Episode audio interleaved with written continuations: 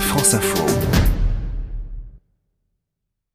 Edwige Coupès, demain c'est la fête des voisins, euh, pas des voisins européens, hein, des voisins. Ah, mais ça se fait court, partout quoique, en Europe, même dans le oui. monde. hein. Ouais. Euh, L'occasion depuis 20 ans en tout cas de créer euh, des liens euh, entre habitants d'un même quartier, d'une résidence, d'un village aussi. Euh, plus de 9 millions de Français en fait y ont participé l'an dernier, Edwige. hein. Prenez soin de vous, cultivez l'entraide. Et c'est bien ce qui sous-tend cet événement de la fête des voisins, favoriser les rencontres pour créer ensuite au quotidien une convivialité et une solidarité entre habitants. Pour ne plus entendre qu'on ne connaît personne dans sa cage et pour enrayer aussi l'épidémie d'isolement qui gangrène nos villes. C'est d'ailleurs après avoir découvert une voisine âgée, décédée depuis quatre mois seule chez elle dans son appartement, qu'Athanas Périfan a créé cette fête des voisins. Mais comment on maintient le lien euh, après la fête? Alors si le numérique contribue à l'isolement, il peut aussi, à l'inverse, encourager des communautés de quartier. Plusieurs applis se sont créées en ce sens, Mes voisins, Allo voisins, Smile avec deux i ou encore Nextdoor, le leader européen du secteur, associé pour la deuxième année consécutive à cette fête des voisins et qui connecte plus de 8000 quartiers en France.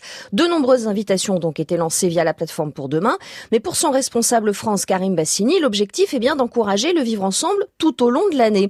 Nextdoor a ainsi lancé en octobre dernier Ma porte est ouverte, une opération pour sensibiliser les Français à la problématique de l'isolement social, un phénomène qui peut toucher tout le monde. À la suite d'un décès, d'un déménagement, d'un accident de la vie, la plateforme a enregistré plus de 10 000 réactions positives et plus de 1500 utilisateurs ont promis de donner du temps pour aider un voisin isolé.